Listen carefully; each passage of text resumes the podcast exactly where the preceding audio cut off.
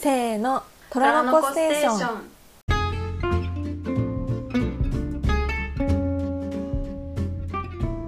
こんにちはこのものです。こんにちは窓辺です。このポッドキャストは、えっと、自由を求めるおお虎年生まれの女2人が趣味や関心事について好きに語る雑談系ポッドキャストです。はい。今週もよろしくお願いします。お願いしますてかさ聞いてよ、はい。はい。お早速。あこれはスーパーあの自己開示雑談なんですけどね。てかさうん。聞いてよ、いいですよ。うん。聞く聞く。また懲りもせずヘテロ向けマッチングアプリに登録してしまいました。また？これ何度目ですか？シーズン3ですね。シーズン 3? シーズン1が2020年の6月から11月ではいはい。2が2021年今年の56月。はいはい。あれは制作中止になったやつですね。あそうなんです。そう休職やらなんやらでちょっとあの制作打ち切りになっちゃっ打ち切り。てはいはい。を経てはい。カムバック10月にカムバックしたシはい。ーズン3、おー。アプリも変えて。アプリも変えて。はいピンク紙を登録しもう無敵よ。あれよ職業にあのその他って書いて無職ですってちゃんと書いてるから。お偉い。偉いけどピンク髪で無職の女強そうすぎない？えだからもうその過去の反省を生かして変に自分をよく見せたり、うんうんうん。こう気に入られようとするのはやめようと思って私には失うものは何もない、うんという気持ちでシーズン3が始まりました、はい。ちなみにそれはなんかどういった心境の変化でまたやろうって思ったんですか、しかもヘテロ向け。おおーいい質問ですね、はい。いい生徒池上粉物さん。あのですねあの一つまあ一番しょうもない理由は、まあ、夜中に酒を飲ん久しぶりにめっちゃ酒を飲んで、うんうん気が狂った。惑惑わされることもねはいはいはいそうそう。ありますね。2つ目。これが結構大きい理由なんやけおどはい。最近発売された漫画「異国日記8巻」を読んだんですね。ああはいはい。なんか TL でみんな読んでた。みんなその話してると思って。うん。なんか私あのこの感じすごいあの逃げ恥の時も感じたなって思ってました。あと大梅田十和子の放送時も感じたなって思ってました。へえでまあ8巻を読んでまあうん。なんか「異国日記」読んだことある方ならわかると思うんですけど結構その内側私にとってはねこれは個人的な意見なんやけど、あの内側のに秘めた秘めた柔らかいところをスワンって撫でていくような物語で。はい。スワンって？そう であの、まあ、タイトルに書いてある通りこの漫画は違う国に生きる人たちがあの一緒に生きていくっていう、まあ、話なんだよね、ざっくりすごくざっくりした説明をすると、でその8巻の中にここからちょっとまあネタバレにもならないけどネタバレっぽいのでもしうん。あれだったら飛ばしていただいてもいいんですけど、はいはい。その主人公の朝ちゃんが、まあ、自分探しみたいなことをしていてうん。でそのいろんな人に聞きまくるのねその自分探しとかについて。でそしたらまあその漫画の中では2つ結論が出て自分はもともともうここにあるものだからそれをただ見つめ直すしかない。っていう結論。うん。ともう一つはコウモリってさ反射で物を認識して進むって言われてるじゃないですか、うんうん。そういう風にして自分の「わー」っていうそのエコーで自分という物体を認識するかのまあ2つなんじゃないかみたいな話がちょっとあって。うんうん。でなんかそれを読んだ時にねまあその異国日記に出てくる人たちは自分のことを分かってる人だったり分かってない人だったりまあいろいろなんやけど、うんうん。特にハッカーは朝の親友であるエミリちゃんが分かってる側の子だったの。自分のことをね割と。なりたい私っていうのが。で私はなんかもうそれが羨ましくて羨ましくて。で彼女は高校生なのにこんなになんか自分のこともちゃんと分かってて、うん。でなんか感想私が言おうとすればするほど自分の幼稚さが出てくるような気がして、まあ、なんかうん。どうしたらいいか分かんないみたいな、私私は完全にもう反射でしかあの自分の形を確かめられない人間だなって思った日にめっちゃお酒を飲んで気が狂ってマッチングアプリに登録したんです。うんなるうん？なるほど だからその反射でしかうん。自分がわからないからあなんて言ったらいいかな。いろんな手法を試して居心地がいいって思う。これは悪いって思うってことを確かめていかないと自分が何何が良くて何が悪い,、うんうんうん。と思ってるのか。主体性が自分にないからそれが分かんないんだなっていうふうに私は思ったの。うんうんそれはそうですねでその分かんねえよもうっていう面が大きいのが恋愛面に対してだったから、ほなヘテロ向けマッチングアプリ登録すっかみたいな気持ちになって、うんなるほどね。何かこう自分のことを分かる手がかりとしてのうんうんうん。あの手段の一つとしてまたそうです。テテロ向けアプリで己を探してみようとしてるわけね。そうでございます。なるほどそのさなんかさっきの話だとさその粉物ちゃん的にはその反射でしか自分を捉えられないなっていうのはなんかちょっとネガティブな響きにうん。と私は感じたんだけどそのなんか反射でしか自分のことを捉えられないうんうんうん。ことってそんなに悪いことじゃないというか、うん。みんなそうじゃねというか私自身もそうだと思うしなんかそれっうんうんうん。てすごく普通なことだと思うからそんなになんかうんうん。それしかできないな自分みたいなそんな思うことではないんじゃないかなって思いました、うんなるほど。まあ、でも全然わかりわかります。なんかそれから別に逃れようとしてないってことだよね。どういうこと？反射で自分を捉えることをやめようとしている？あうん。もう私は反射でしかあの、うんうんうん。自分の形を見つけられないんだ、うんうんうん。ということを異国日記8巻を読んでもう完全に薄々感じていたけどそれを異国日記という漫画によって言語化されてしまってうわーってなったからいや、うん。もうバリバリ反射させていこうと思ってうんなるほどね。理解理解。登録したと。ドゥしたと。はいはい。そっか。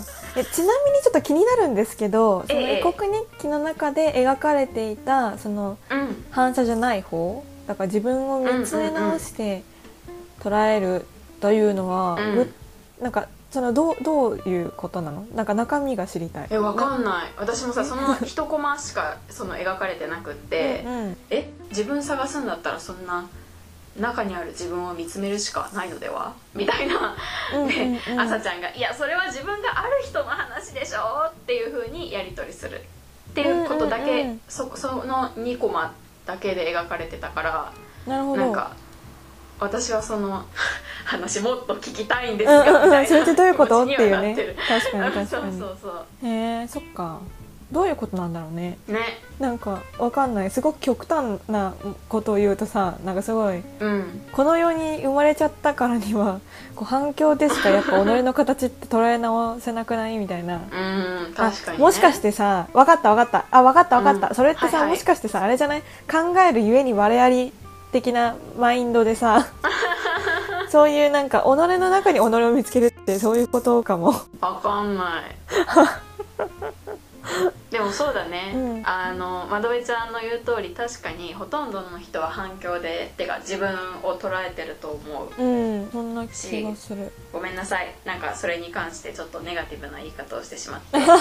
みんなそうだよということに気気づけたってことだね。うんそう。でまあ私はその、はい。まあ、特にこと恋愛異性との恋愛という分野において、反響するほどの数を打ってきてないので、うんうん。この話前もしたな、S 字カーブが 苦手という話をしたね。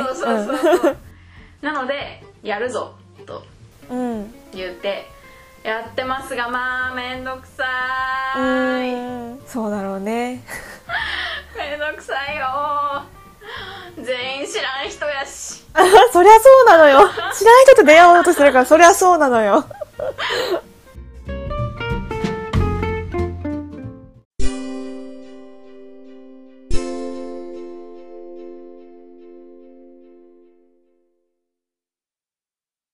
マッチングアプリといえばさ、はい。まあ、私たちポキャス内では言ってなかったですけど、うんうん。あのクイア向けのアプリやり始めたじゃないですか。えええ9月ぐらい9月頭ぐらいかえら8月末とか9月とうんうんうん。かその辺だったかな、やり始めうんうんてたんですよ、はい。それはみんながいわイメージするいわゆるそのマッチングアプリのもうまさにクイア版というかうんヘテロ向けマッチングアプリを私がやったことがないから、うん。うん細かくどこが違うとか言えないんだけど、うんまあ、自分のこうなんだろう性自認であったりうんうん。性的思考っていうのをうんすごいスタンスをこうはっきりさせて挑むことができるそういうアプリなんですけど。そうそすごいなんかしクイアに対して使えてるから当たり前なんだけどすごくなんかクイアフレンドリーなんだよね。うそうなんですよね。でそそれをやってたんだけど私それうん。やり始めて12週間で挫折して 今マジでアプリ開いてなくて。えでも私もそうだよ。なんかなんでこんなにダメなのかなって思ったんだけどなんか本当に普通にうんうん知らない人まあそのそこで初めて出会っうんうん。接点があったとしても、まあ、たかだかそのプロフィール欄とかに書いてあるうん。こういうアーティストが好きですとかこういう作品が好きですとかこういう風なうんうんマインドを持ってます、というそれを取っかかりに人と仲良くなるのってバカクソむずいと思って。そうなんですよ。真理に気づいてしまいそうました。12週間で気づいちゃって すごいむずいと思って。私だから超頑張ってるくない？シーズン3まで来たんだよえ、頑張、いや、本当に頑張ってると思うし、なんか、そのさ、こなもなちゃんのさ、こう、マッチングアプリ機とか聞いてさ、こう、2週間以上返信をこう、突っ飛ばしてて、なんか、えーそれはちょっとあれじゃないみたいなこと言ってたけど、私そんなこと言えない。だってもう1ヶ月以上飛ばしてるからさ。マジで本当人のこと言えなさすぎと思ってちょっと反省しましたし、分かってくれて嬉しい。それを、なんかそのクイアフレンドリーの環境の中ですらそうなのに、うんうんヘテロ向けマッチングアプリでやったらどれほどこう削られることかって思って。もうね マイタップ絶叫ですよ。マイタップ絶叫。拷問。あーって言いながらスワイプして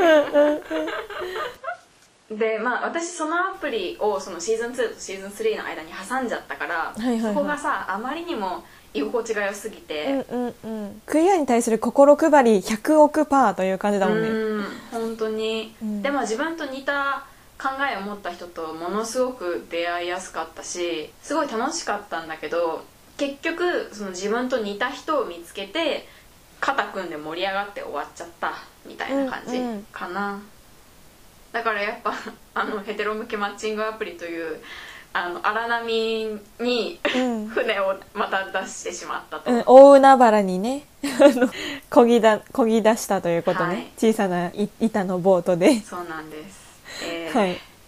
てかまあシーズン2.5といえば、あのこれあの話すタイミング失ってたんですけど本人に取らせて話してでいいよって言われたから言うんですけど、うんうんうん。あの窓辺ちゃんがさそのクイア向けアプリでマッチした人がさ、はい。とさ結局ツイッターでつながってそうそううんうん。で窓辺ちゃんと私のツイッターなんてさどっちかフォローしたらどっちか知るのもう必然的やん。うんうん、トラステのが繋がっちゃってるからもう、そのトトンネルの先にの抜けたらどっちかにたどり着くっていうシステムだからね。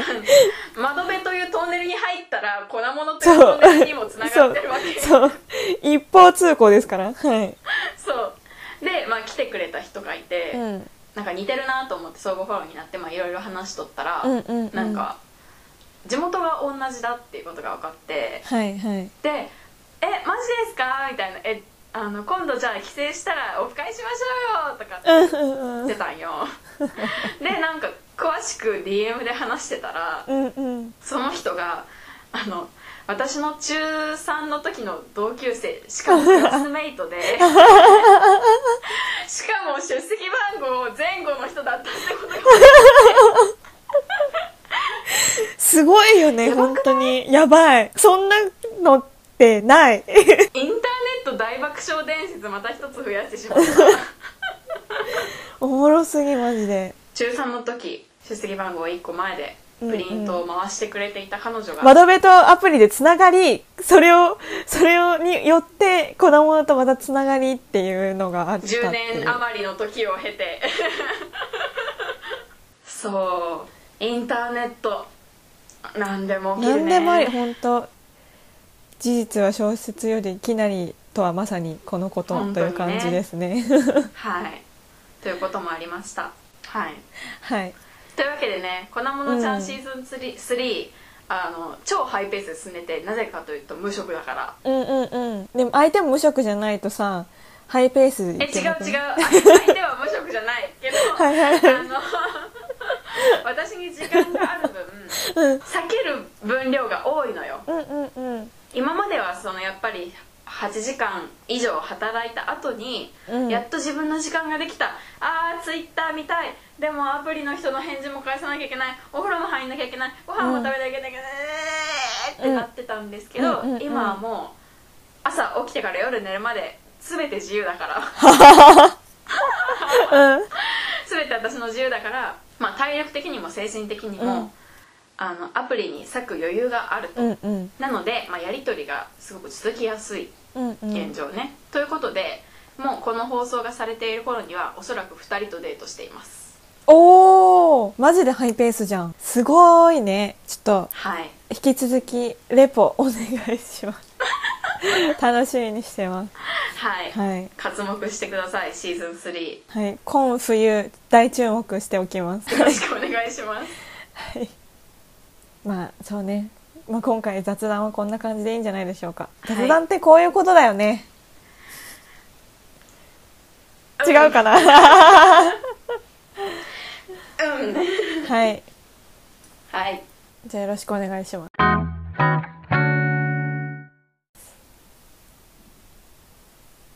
はい。ではお便りいきます。はい。ラジオネームすみっこ暮らしさんからのお便りですこんばんは。すみっこ暮らしでこんすばんは。いつも素敵なポッドキャストをありがとうございます。こちらこそ。私もこの夏麦の匂いがする最高な麦わら帽子を迎えたので粉ものちゃんさんのお話に頭をブンブン縦に振りました。うん。またお二人のメイク談義も濃ゆい内容ですぐに商品番号が出てきたり細かいカラー名が出てきたり二人にプロデュースしてほしすぎるになりました。さて私の最近の悩みは某国のオーディション番組「999」を どうしても見てしまうが出演者が消費される点にしんどさを覚えるという点です。うん。最近特になんですが強烈に資本主義商業主義を感じるものへの抵抗感がすごくでもアイドルってそれがすごく強い側面もあってとても悩みます。うん好きなアイドルが異性愛主義的な表彰をミュージックビデオの中でしてもお金を落とす層がそれを求める場合厳しいエンタメの世界でアイドルが続くためにはそれが正解であるようにも思いうーん難しいといつもなって終わります。まとまりがゼロですがいろいろなアイドルを見てきたお二人の意見を聞きたいです。とのことです。なるほど。すみっこぐらしさんありがとうございます。めちゃめちゃ興味深い内容。お便りありがとうございます。某国のオーディション番組ね。うんうんそうね。もうどれかわかる。あの隠す意味があるのかないのかみたいな。これ999なの？999なの？39なの？いや見てないんでわからないんですけど。私もね見てないです。オーディション番組ね。でもまあそうそれをねでもこういう人実は本当にたくさんいるような気がしていて、うんうん。私もツイッターとか見ててこう相互のお友達とかがめちゃめちゃあの呪詛をえ吐きながらもみどうしても見てしまうみたいなそのなんか怖いなんていうの？なんか中毒症患者とか言っちゃいけないけどなんていうの？なんかそういうこう呪呪われてるなというようなオタクの姿をたくさん見てきたというか見ているのですごくなんかこういうのってうんいろいろいっぱい感じてる人いるんじゃないかなって思いましうん、私もそのうちの一人です。た、これ見てる？見てないけどあの、うんうん。いや見たらめっちゃハマっちゃうの分かっちゃうから。うん。で私うん。特に、わかるわかる。あの女の子のサバイバル。特にあの多国籍のサバイバルがもうダメなんですよ。めっちゃハマっちゃうんですよ、もうそれ1個なんだよな。もうそれ指してるもの1個なんだよな。はい。プ40えとか。いいよ。だってもううちらだって第12回で散々さプリの話してんだからいいよもう。プロデュース48とか、あのい多国籍でね多国籍っていうか日韓合同のオーディション番組で女の子でもうそれはそれはそれは激ハマりしてしまいました、うん。えこのさオーディション番組に対する認識ってはい。なんかパンピーの皆さんもなんか普通に持ってるもんなのかな？なんていうのなんかいやー。リスナーの皆さんとかもオーディション番組って言われてパッとこうアプリみたいなやつねで通じるのかしら？じゃあ一応ちょっと軽く説明すると、はい。オーディション番組っていうのはオーディションサバイバル番組っていうのはうんうん。アイドルとしてデビューしたいっていう子たちを集めてあでもうん。20とかやってたからな、そうだそうだそうそう。日本社会の普及度はそれで結構広がったのがありそう。20で上がったんだわ。老若男女にね、まああれでああいう感じでまあそのプロデュース101っていう、まあ、まずこの現時代における サバイバルオーディション番組の元根源ええ。になった存在番組がありまして、これは101人ぐらいの練習生を集めて、アイドルとしてデビューしたいっていう子たちを集めて、まあ、もしくはもうデビューしてるけどもっと有名になりたいみたいな人たちを集めてこういろんな回を追うごとにミッションとかこういう曲をパフォーマンスしてくださいとか、まあ、あれこれこうタスクを命じてで視聴者からの投票で生き残りをかけるみたいなそういう番組なんですよね。はい。これのさ魅力をちょっとさ語らない？どうしてこれがうん。そんなに人をこう引き裂くのか、はい。なんていうの？見たいけど憎憎いみたいなのがなぜなぜそういうふうに感じてるのかっていうのをちょっと理解していただくためにまずこういうのいい点を話そうかなっていう。そうしようそうしようそうしよう3回言っちゃった、だってうちらオーディション番組のこと大好きだもんね、大好きだから 本当。本当にオーディションそう番組からしか得られない栄養素があるもんね。あるある。そうそうなのよ。本当にそうなのよ。オーディション番組見てる時しか得られないこう脳から出るこう分泌されるわかる。何？物質があるんですよ。ある。な何がそんなにいいのかっていう話をちょっとまあい一個私から出すとうんうん。一人一人に物語があるんだっていうことをなんかこれでもかという感じにこう見せてくる。そうですね。なんか見せてくるんですよ、はい見せてドラマがある。はい。群像劇を見てるような気持ちはい。になる。本当にそう。が一つ。子供のちゃんどうですか？このものちゃんはその練習生同士が仲良くなっていってうんライバルだから最終的にそのデビューする例えば11人って決まってたら101人の中から11人に残るから相当な競争社会なのにこうやっぱ一緒にチーム組んであの舞台に臨んだりとか練習していくうちに、あのライバルなんだけど仲良くなってっていう過程を見ていくのが辛くもありめちゃくちゃ胸にが熱くなる。うんうんうん。友情の芽生えというか。そうですね、うん、生まれた国も好みも何もかも違うバックグラウンドの違う子たちがね。子たちがただアイドルになりたいっていう共通点うでんうん。集まって友情を育んでいる姿にうーっとなります。うんうんうん。で今話聞いてて思ったけど、はい。なんかその少年漫画って言われてイメージするものの中で描かれてるものとめちゃめちゃ被ってるなって思いました、そうだね。そうだね。ライバル関係友と情努力か勝利だもんねそう汗と涙みたいなさ、うん。そういうのが実体の人間で見られるっていうのもそうだしあと私がもう一個すごく魅力的だなと思うのは、まあ、これはプデュに限った話うん。なんですけど、はい。あのあの楽曲の良うさがあって最後のなんていうのいろんなミッションがある中で最後の方で必ずなんかその番組オリジナルの楽曲いろんなコンセプトの楽曲大体5曲ぐらいをうんその残りの残りの枠最終戦へとこう出る枠をかけてはいパフォーマンスするっていうのがあるんですよ。ファイブコンセプトのね そうそうそうそうそう。今までプロデュースシリーズプロデュース101のシリーズって、うんまあ、本国で 4, 4シーズンで日本で2シーズンやってるんですけどはいはい。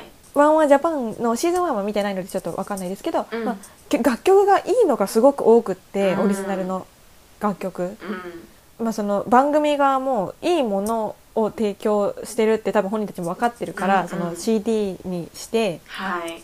あの配信してくれるんですよちゃんと。で本当レコードだったら擦り切れるぐらい聴くわっていうわかる。のが毎シーズンのこうなんていうの通例行事というか。うんわかる。でそう曲がいいっていうのは私は個人的にすごく本当でに自分的にめちゃめちゃでかいうん。し曲が良かったら押してしまうからはい。もう番組が好きになるのは当然みたいな感じなんですよ。う。んうんでしかもそのまたさ楽曲たちがその練習生にとっては初めてのオリジナル曲っていうのもあるし、うんうんうん、そうだね。そのファイナルへの後、最後の切符っていうのもあるから、まあ、すごいうん。力入れてるっていうのもあってまたそこも熱くなるポイントなんですよね。そうだね。でしかもその楽曲の割り振りも、うん。あの本人たちが選ぶんじゃなくて、うんうんうん。基本的にはこうファンからの投票でこの子はこの曲をやってほしいっていうのでやってるから、ああそうでしたまあ、よほどのことが、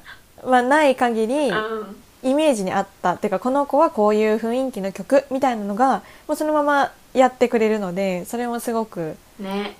いいポイント。この子はどの曲になるんだろうって思う過程も楽しいみたいなのがあるんですよ。こんなまるまるくんまるまるちゃんを見たいみたいな気持ちとかね。そうそうそう。そう。でちゃんとなんかメイク衣装セット結構本気出してやってくれるのうんうもん。ガチの音楽番楽組の形でやってくれるもんね。そうそうそうちゃんとチッケムとかもあってね。そう。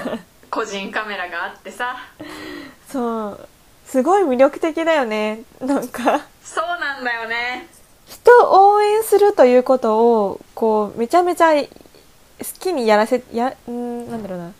やったもん勝ちだしうん。うんやることが目的の番組だから、うんうんオタクと相性がいい。サバイバルオーディション番組って。で、まあ、オタクはその自分が自分たちが頑張れば自分のお気に入りの子がデビューできるかもっていうのを常にこう目の前にこう人参のようにぶら下げられているしアイドルになりたい子たちはなりたい子たちでその場で日々練習に励んで成長してステップアップしていくみたいなのも見えるしなんか永久期間なんでなんかこうさ 歯車歯車みたいなさ そうそうそう。感じなんですよね。そうなんですよ。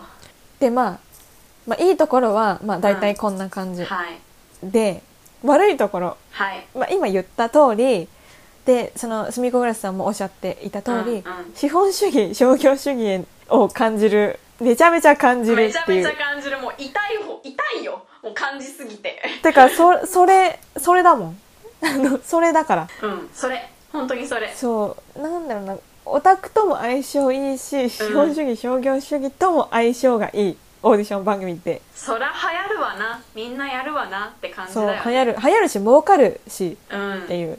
そう。だって事務所もさただ普通にデビューさせるよりもオーディション番組出さして認知度上げて、うん。ある程度基礎のファンを獲得してからデビューさせる方がコスパいいって思うよな、っうんうんうん。ていうのが分かっててなんかそれが憎くもあり。憎い本当に憎い。でもなんか資本主義と商業主義の何が悪いのかって言われたら、うん。もうそれはただ単になんかこうなんだろうやり方が汚いなみたいなことしかうんうん。言えないんだけど、なんか私がプテに対してたまに憤ってしまうのは人の人生なんだと思ってんのって思っちゃう。ああね。それはあそうねそれは本当にめちゃめちゃ思います。なんか人生ってエンターテインメントじゃないんだよって思いながらそれを消費しているのはこの私って思って。そうなんだよな。もうちぎれるんですよ。体が。自分の首にこう縄をさこうぐるぐる巻きにしてさこう両手で自分が持ってるみたいな状態だもんねもそう。本当にそう。うでしかもプデュに関しては、うん。まあニュースにもなったからもうあれなんですけど、その実は裏でこう金銭的なやり取りが発生していて投票も不正だったみたいなのが分かって、でデビューした子たちの中にはあの本当はデビューの予定じゃなかったけど事務所同士でこうんううん。裏でお金のやり取りがあったからデビューすることになったみたいなのが、まあ、大騒ぎになってそれがきっかけでこう本国でのうん。このプロデュース101としてのオーディション番組っていうのはんそれを機に多分もうなくなったんですよね。うううなくなったね。100年後とかにまた復活するかもしれないけど、うん。でも今のところはもうなくなっていてその後に出てきたのがこの今放送中のそのやつ。同じしかもめちゃウケんのが同じ放送局から出てるんでマジで懲りてなさすぎっていうのがあるんですけど。どの面下げてやってんのって感じ。そう。本当にそう。面の皮厚すぎでしょっていうだからその今このものちゃんが言ってたみたいに人の人生なんだと思ってんのはマジでそういうこともあって思うよね、うん。本当にそう。だってそのアイドル自身その練習生自身はさそのことを知らされていようが知らされていまいがもう使われてるじゃんその商業主義、うんうん。資本主義に、うですね。被害者というか、うんうん。あの巻き込まれている側でそうだね。本人たちの意思はそこにはない。そう。なんかそれを思うと本当に入れ本当は入れたはずの子たちの気持ちとか本当は入れなかったのにお金のやり取りがあって入ってる子の気持ちとか、うんうんうん。思うと本当にそう。もうなんかうん。アップ島傷つかないで。そうでしかもそれなんかその入れた入れなかったと関係なかったとしてもそれがあったことで、そう。そのグループ自体の活動が止まってこれから自分たちはビッグになるんだって思ってた子たちがそのせいその事実があったせいで活動できなくなっちゃうってことが実際にあったので悲劇ですよね。なんか幸せな人って誰もいないんだよねその結果としてさ。そうなんですよ。誰も幸せじゃない。こんなに誰も幸せじゃないことってあるんだっていう。韓国でのプロデュースシリーズのあの最後のやつ。もう一生許せん。一生許せんけどめっちゃハマってみうちょそうね。でそれでさ、うん。なんかそれをいやみんなマジでかばいようがないなってなってたのに、うんうん。今これをやっていてそれに惹かれてしまう人がいるというのも分かるわけ。わかる。なぜならオーディション番組って楽しいから。純粋に人を応援しそれが結果として出てきたりとか、その子自身のこう成長、うんまあ、結果だね、うんうんとして出てきてるっていうのを見られるということの幸せさ。そう。てか人を好きになるって楽しいんだよ。あそういうことなんですよ。好きになるってさ楽しいんだよ。そういうことなんですだから見ちゃそういううんこだよと。そういうこと。すごいよね。そのさ自分がさ最初からこうまだ分量が少ない時から目をつけてた推しがさどんどんどんどん注目されていって、化けていってね。化けていって、デビューメンバーに入って最終泣きながら「皆さんのおかげです」とかってスピーチしてる時もオタクのさこもうの時オタクやばいよね。されてるものやばいよ本当それで本当電力発電とかした方がよくない？もうこの世の電力不足消えんだけどみたいなさ。もう私はあなたが誇らしいよみたいな気持ちでもうずっと泣いてるわけよ。うん。ほんとその熱量をエネルギーに変えてオタクエネルギーに変えてほしいななんか世界に役立ててほしいもっとは本当役立ててほしい。あ。そうでしかもさ、まあ、この「悩むよね」うん。っていうので、なんかこれってすごいさ解決策がうん。私にもわからないうん。しうん。どうしたらいいんだろうね？どうしたらさこのジレンマから解放されるんだろうね？え私は今筋力を課してますね自分に。見ない。うんなるほどね。絶対もう私の好きな要素しかない日中韓の女の子たちが集まってオーディションしてるなんて、そんなのもう好きしかない。見ない。見ない。見ない。見ない。見ない。って思って見てません。うん。でも見たい。本当は。まあ、一番わかんない、一番とかないわ。どうしたらいいか私もわかりません。はい。わからないし、うん。なんか一番正解はうん。オーディション番組をやらないなんですよ、そうなんですよ。そうやらないが一番一番いいっていうか、まあ、それだと私たちにいいことがないからあれなんですけど、どうしたらいいの本当に？どうしたらいいの？ごめん。なんかわかんないわ。どうしたらいいんですか？まあここでさすみっこ暮らしさんもおっしゃってるけど、ん。その資本主義とか商業主義を感じるものへの抵抗感がすごくて、うん。自分自身がすごくて、うん。うんでもアイドルってそれその部分がすごく強い側面があるほんまそれな。本当にその通りだし、うんそれってサバイバル番組がある前からもずっとそうだしなんか人を消費してるうん。人の人生を消費してるんだ、うん。こちらはっていう意識をうん。うんまずはやっぱ本当に全員が持つべきだなっていうのを思います。楽しむ以上はてかその、まあ、アイドルを推す以上はそれをその縄を首にかけた状態でそうだね。押さなきゃいけない。それは絶対こう刻んでおかなきゃいけないことだなって本当に思う。うんうんうん。でもこの異性愛主義的な表現とかについてはそろそろなくなってくるんじゃないかなって私は希望を抱いています。どうかな？どうかな？なくならないと思います私は。なくならないかな？なくならない私と思います。だいぶ減ってきたかなって思ったんだよね。それ一本じゃなくなってきたけど、ね。なくなってはないし、ね。減ってない気がします。そうじゃないものが増えてきたのは確実にあると思いますけどだしでこのすみっこぐらしさんがおっしゃってる通り、うん。このこの世界うん。でアイドルが続くためには、うん。そういう異性愛主義的な表彰をミュージックビデオでするというのも正しいといえば正しいわけ。この世界ではねそうこの世界ではそれが受けているから。でもさなんかもう私にとってもそれはすごいジレンマであのうん。例えば TWICE の 「The Feels っていう、うんあの全部英語のねアメリカではあのビルボードに乗るぞっていう、まあ、のを掲げてリリースされた、まあ、あの曲があ全編英詞の。そうですね。ついついこの間本当にリリースされた曲ですね、曲があるんですけど、なんかねそこでねまあなんかプロムみみがコンセプトみたいな曲でうんそうですねミュージックビデオが。でもサビが「ボーイボーイボーイボーイボーイ I know」なわけ、うん。だから女の子である TWICE たちが「ボーイボーイ」と語りかけているわけ。うんうん、うん、それを聞いた時にあーそっかーって思って。うん。なんかすごい悲しい気持ちになったのね。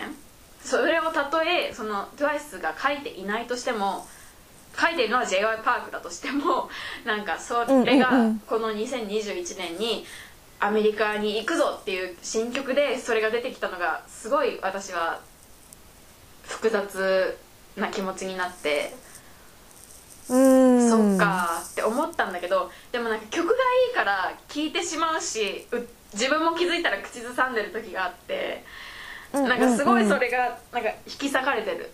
そこで。曲がいいから聴いちゃうしなるほど。歌っちゃうっていう自分とでもなんかうん。そんな異性愛主義的なのをなんか認めたくないじゃないけど、うん。なるほどね、うん、っていうまとめの見解言っていいですか？もちろんです。お願いします はい。なんか、うん。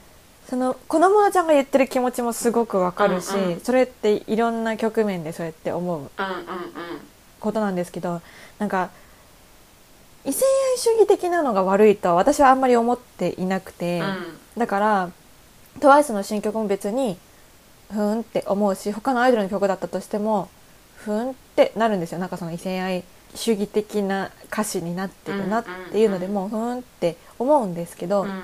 だからそれを聞くことに対してあなんかあまた異性愛主義的な曲だとは思わないんですね。うん。そうじゃないのが出たら爆上がりするけど、うん。なんかそれ自体に罪はないというか別にそういう曲があってもいいって思うからうん。なんかそれ自体を責める気持ちは全然なくて、なんか本当に一番ダメなのってそう、うん。それしかないことがダメなのであってね。ね。それ自体が敵ではないっていうふうに私は思うんですよ。だから TWICE がそのアメリカのビリボードに乗るぞってなったとして、そういう曲を出したとしてなんかそれがすなわち悪いとは思わないというかだからそこに対するあんま良くないんじゃないみたいなのはないんですね。なるほどね。でちょっとなんかその楽曲っていうのとはちょっとずれちゃうかもしれないんですけど、うん。その異性を好きであること異性愛的であることっていうのって、それ以外であることうんその同性であれ、うんうん。な何であれ好きであることと同じぐらい別に責められるべきことではないと思うので、だからなんかなんかうまく言えないんだけどなんかそれをやってるからああとかは思わないなっていうね。感じです。なるほどなるほど、うん。理解した。けどうん私はやっぱまだ引き裂かれちゃうかな。その、うん。やっぱりその恋愛的な歌で性別を限定してほしくないなって思っちゃうしうん。なんかその限定されることでそれ以外が透明化されてるように私は感じてしまうから、うんうんうん。恋愛のことを歌う時に対象の性別が限限定されてるような歌がなくなればいいなって私は思う。うん。それは本当にそうですね、そういう曲が増えるといいなって私も思います、でも曲中でさ例えばさ、うん。こうなんかヘイリー・キヨコとか、うん。それこそ私が最近すごい好きなあの歌手のメイ・エイという歌手のうん「Time I Love to Waste」っていう楽曲があって2021年にめちゃめちゃ聴いてる、うんうん。めちゃめちゃ聴いてる洋楽の一個なんですけどでうんこの曲と中とかだと、まあ、歌われ歌っているその視点第一人称の人間の恋愛対象が、うん。その同性であるみたいなことが、まあ、分かる。内容歌詞に書かれている場合があってでそれに対して別に何も私も思思わないというかうんうんうん。そのクイアな人のための曲があるべきだと私は思うし、うんうんそういう作品が増えるべきだと思うし、うん。あるべきだと思うしそれと同じぐらい性愛の人たちのための曲があるべきだしそういう作品があるべきだと思う。ただ難しいのは、うん。それはあるべき全員みんなあるべきだけど今この現状においてはそのうん。クイア向けが少なすぎるから増やしていこうっていう動きはあるべきだと思ってます。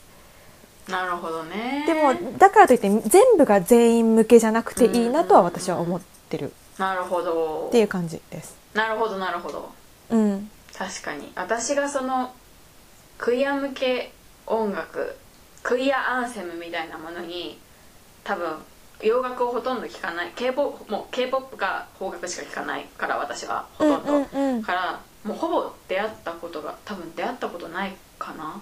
出会ったことないと思う。うん、なるほから多ど分。そう感じてるんであって。まなべちゃんのさっきの説明を聞いたら確かにそう感じるだろうなとかなり腑に落ちました、うんそれは確かに本当にそそっか、うわ、その視点は私にはなかったわ。ううん。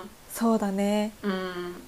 まあだからこそ、まあ、そういうさクローズドな世界だからこそ私が今いるのが、でかつ、うんうんうん。そういうクイアアンセム的な曲を聴かない人がいっぱいいるヘテロノーマティブな今世の中だからこそそういう曲を出してほしくない。っていう気持ちかな、なるほどね。一番近いのは。うんうんうんはいはいはい。わかります。だ。からこそ今はだからもっと増えるべきだから、ニュートラルな表現にするかクイアな曲もある異性愛者的な曲もあるいろんな曲があるよっていう状態に持っていくもちろんニュートラルな曲もあるっていう状態が一番理想的なのかなうんうんうん。面白い。その感じ方はなかった。確かに J-POP と K-POP しか聴かなかったらそうだよね。メインストリームに乗るのは大体。そう自ら探しに行かないとやっぱ今はないっていう状況だと思うからうん。そうだなだからそういう風に私は感じちゃってるのかもまた異性愛の曲かよっていう風にうんうん。目に入るものがだってそこしかないからだと今気がつきましたうん。何の話だっけっていう。あ、そう。だからアイドルが一性愛主義的な表情やミュージックビデオの中でしてもお金を落とす層がそれを求める場合、厳しいエンタメの世界でアイドルが生き続けるためにはそれが正解であるようにも思い、難しいっていつもなるという話だよね。うん難しい難しいね。やっぱなんかそれはさ、視聴者側というか受け取り手側、お金を出す側のリテラシーの問題だよね、めちゃめちゃって思う。そうまあ、作る側なんだよもそうだけど作る側はこう、うん受け取り手側に寄せて作っていくのが当然、うんうん。だからこれで政治と一緒なんですけど、そうだからそのね。社会が変わんないとっていう話に、うん。そうですね。まあ社会が先か社会に出てくるものが先かという感じではあるんですけど。そうだね。まあでも少なくとも今自分ができることとしてはそんな社会の中でも異性愛主義的な表表現をしないものをにお金を落とすであったそうだね。応りとか援する。そうそうそう、そうですね。そのスタンス素敵って声をでかくして出して。うん。言っていそのまあアイドル本人であったりとか、まあ、周りイうんンターネットでもいいけど、で言っていく。うんうん。ことかな。うん、すごい地道なんですけどでもそういうことを地道にやってきた人がいるから今うんだんだんね、いい方向に変わってきてる流れがあるしすごく遅いしいつって感じだけど、まあ、いつかは絶対、まあ、異性愛主義的なものもあるし同性愛主義的なものもあるし性別にかかわらずうん。いろんな表彰がミュージックビデオで見られるようになる日が来るのではないでしょうか、来るといいなと私は願っています。願ってる。願ってるしそのために頑張りたいと思う。なんかそうじゃないといけないよねって思う人がやっぱ増えないといけないし、うんうんうん。やっぱそのクイアな人ってどうしてもやっぱ少数だから、うん。全体的な分母は小さくなるよねって思います。そうだね。まあとにかくなんかそういうのを難しいなって思うことが、そうそうそあの大事？というか、うんもう苦しいしなんか自分ってとかオタクって最悪とか思うんですけどなんかそうやって苦しむことできっと救われる人物気持ちも確かにあると思うのでうはい。なんかすみこぐらしさん苦しいよね。わかるよ。苦しいのめちゃわかるよっていう感じで、一緒に苦しんでいきましょう。うんそれが健全な状態であると私たちは思っています信じていますから。はい。って感じですかねいや、長々喋っちゃいましたけど、熱くはい。なっちゃった、熱くなっちゃった。でも、めちゃたの楽しいというか、話しがいのあるうん話題でしたね。はいはい、ありがとうございました。ありがとうございました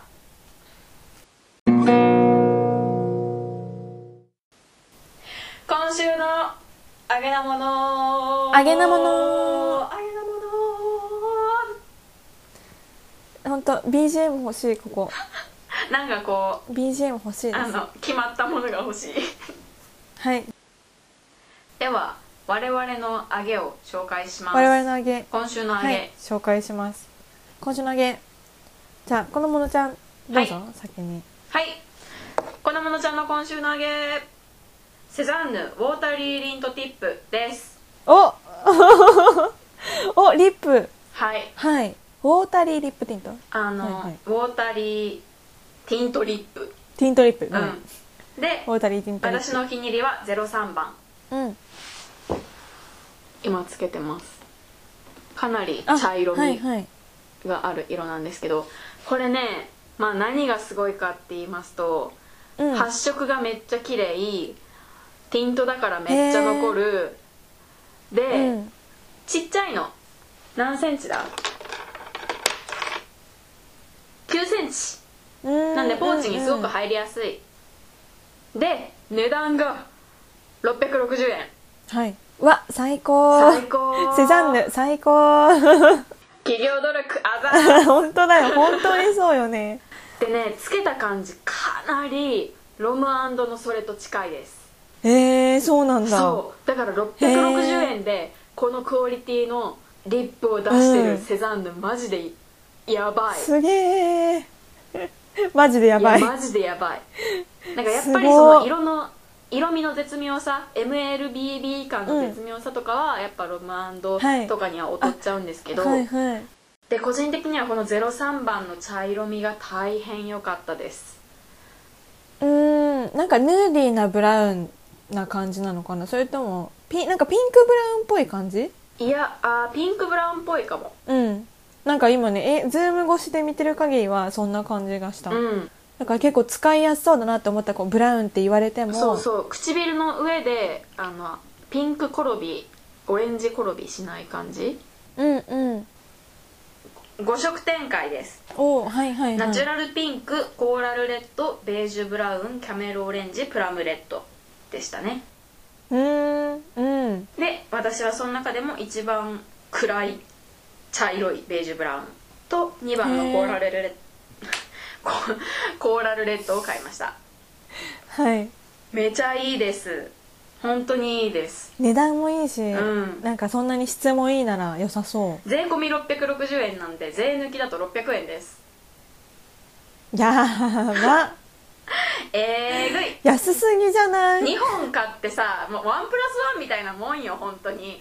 うん本当よ。ワンプラスワンみたいなもんよ、うん本当に。それです 2, 二本買っても1200円。そうそうそう。1本買ったくらいの気持ちでさ怖っとか言って。2色買えちゃって、マジやばいよ。とねしかもドラッグストアで買えるってのそうなんですよ。がいいですね。めっちゃいいこれもうあのめっちゃいいしか言えん。えー、買おうかな。とりあえず買ってそうだし、とりあえず分かった。はい購入検討します。ぶち上げでした。ちょっと話ずちょ一瞬ずれるんだけどさ、はい。MLBB って、はい私本当につい5日前ぐらいにうん。一体何なのかを知ったんですよ、そうなんですか？みんな MLBB、MLBB って言うから別に MLBB というものがどういうような色合いを指すのかはなんとなく知ってたんですけど、うんうん。子供ちゃんわかります ?MLBB が何の、何の略なのえか。待って略って言われたらね 出てこない。え、それだよ。それ私は知ったんですよ。でも知ってたの？最初に MLBB って聞いた時に MLBB ってなんだ？と思ってあの MLBB が何の略称かを知って、あそうなんだ。なるほど。って分かったけどうん。忘れました、絶対一回聞いたら忘れないんだけど。え忘れるって。何の略かっていうと、My Lips But Better なんですよ。そうそうそうそれそれそれ。本当に知ってたのかな？知ってててなるほど。あらぬ疑い。あのあ自然なね唇のその自分の自然な唇の色をよく見せるい直訳じゃねえか。もう何も言わんとこ。よく見せるっていうか、なんか自分の唇なんだけど、もっといいみたいな感じなので、まあ自然な色味だけど、なんていうの、ちょっと華やかに顔を見せてくれるようなカラーのことを大体 MLBB の色ですとか、そういう商品ですって言って売られてるんですけど、はい私はなるほどと思って、そういうことねって、ようやく、ようやく理解しました。この M、M、感じた MLBB という単語が出てきてから、もう3年ぐらい経つと思うんですけどそん、なに経つっけようやく今理解した。TMI と同じぐらいの時期に出てきたのよ。MLBB って言葉。私覚えてんの。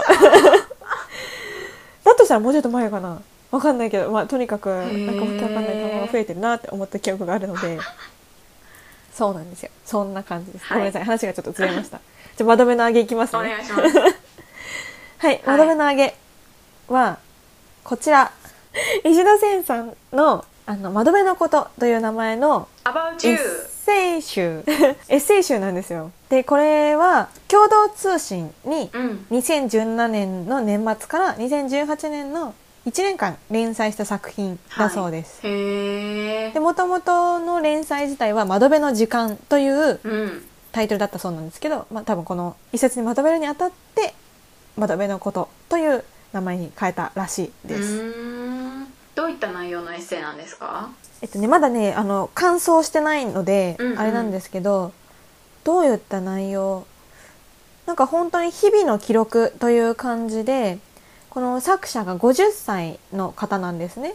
この石田,、うん石田千さんが。うんで、あーなんか、本当に日々の記録という感じで、でも、なんだろうな、この素朴さの中にある温かさとか、この時の流れ方とか、その年を取ったらこうなりたいな、こういうマインドになりたいな、こういう感受性でいきたいな、を読める本っていう感じです。なんか、母、お母さんがくれた、その猫の顔のついた、うん。あのお茶碗。その30代半ばの時にくれたんだって。へえなんか可愛すぎるん30代半ばの娘には可愛すぎるんじゃないかなって言ったんだけど、うん。でも可愛すぎるから買っちゃったって言ってくれたその嬉しそうにあんまり嬉しそうにくれたからありがとうって言ってもらって、まあ、東京に戻ったにっこりしちゃうな。そう。で、まあ、昨年記事を迎えたらしいのねお母さんが。うんうん。で「いかがですか?」と電話をすると「大丈夫でない時も大丈夫というので困る」うん。娘もいそいよいよごごそじとなる。さすがに山盛り飯は食べられなくなった。使っていた飯碗を重たく感じるようにもなりそういえばと引っ張り出した。おばあさんも三毛猫ミッキーももういない15年前は勝手気ままのやりたい放題母にすればめんこい子供だった。娘でいられる時間は永遠ではない。今はわかる。猫の飯碗に炊きたての白飯。祖父母の写真に手を合わせいただきます。とか。うん。そういう感じの語り口調のやつなんですよね。すごくいい。なんか大事に読みたいなって思うので、まあ、寝る前に1話ずつ、本当に2ページぐらいしかないんですけど、1個ずつにつき。素敵。読んでて、すごいなんか上げ、上げです。いいですね。はい。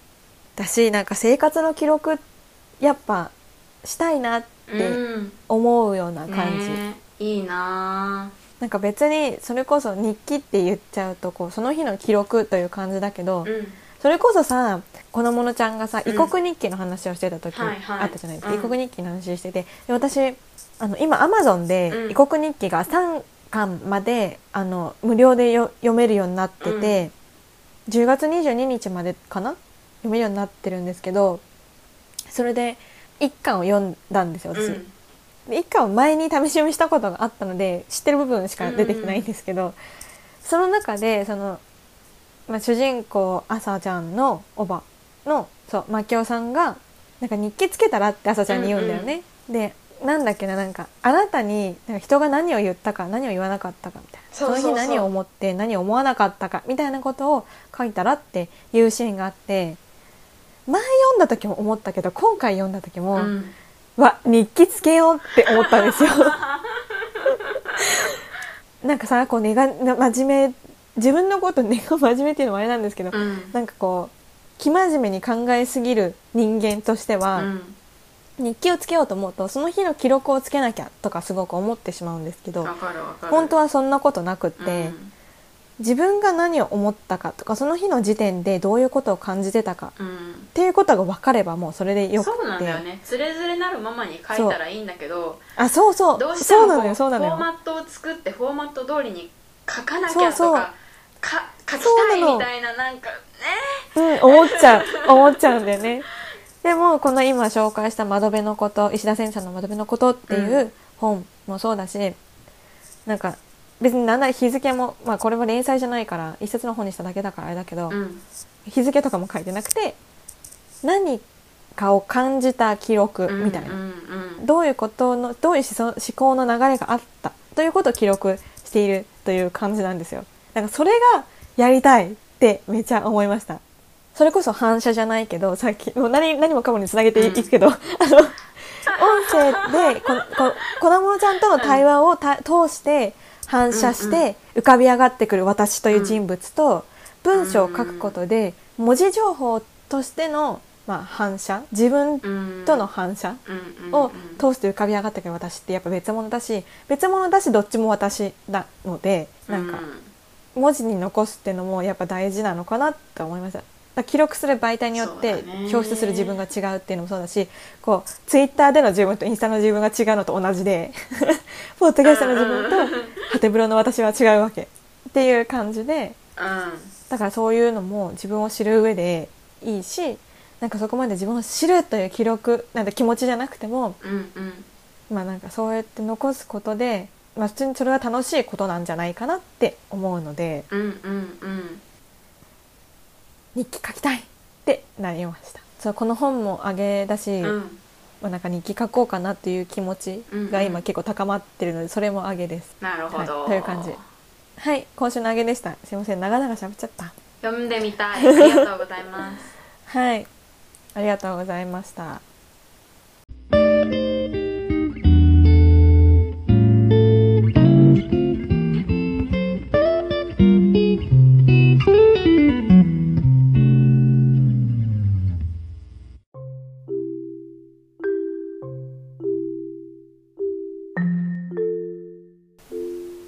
エンディング。エンディング。トラノコステーションではお便りを大募集しています。はい大募集しています。えーお便りフォームはえーっと各種再生プラットフォームの概要欄もしくは Twitter の URL 嘘 Twitter のプロフィール欄に貼ってある URL からチェックしてください。はい。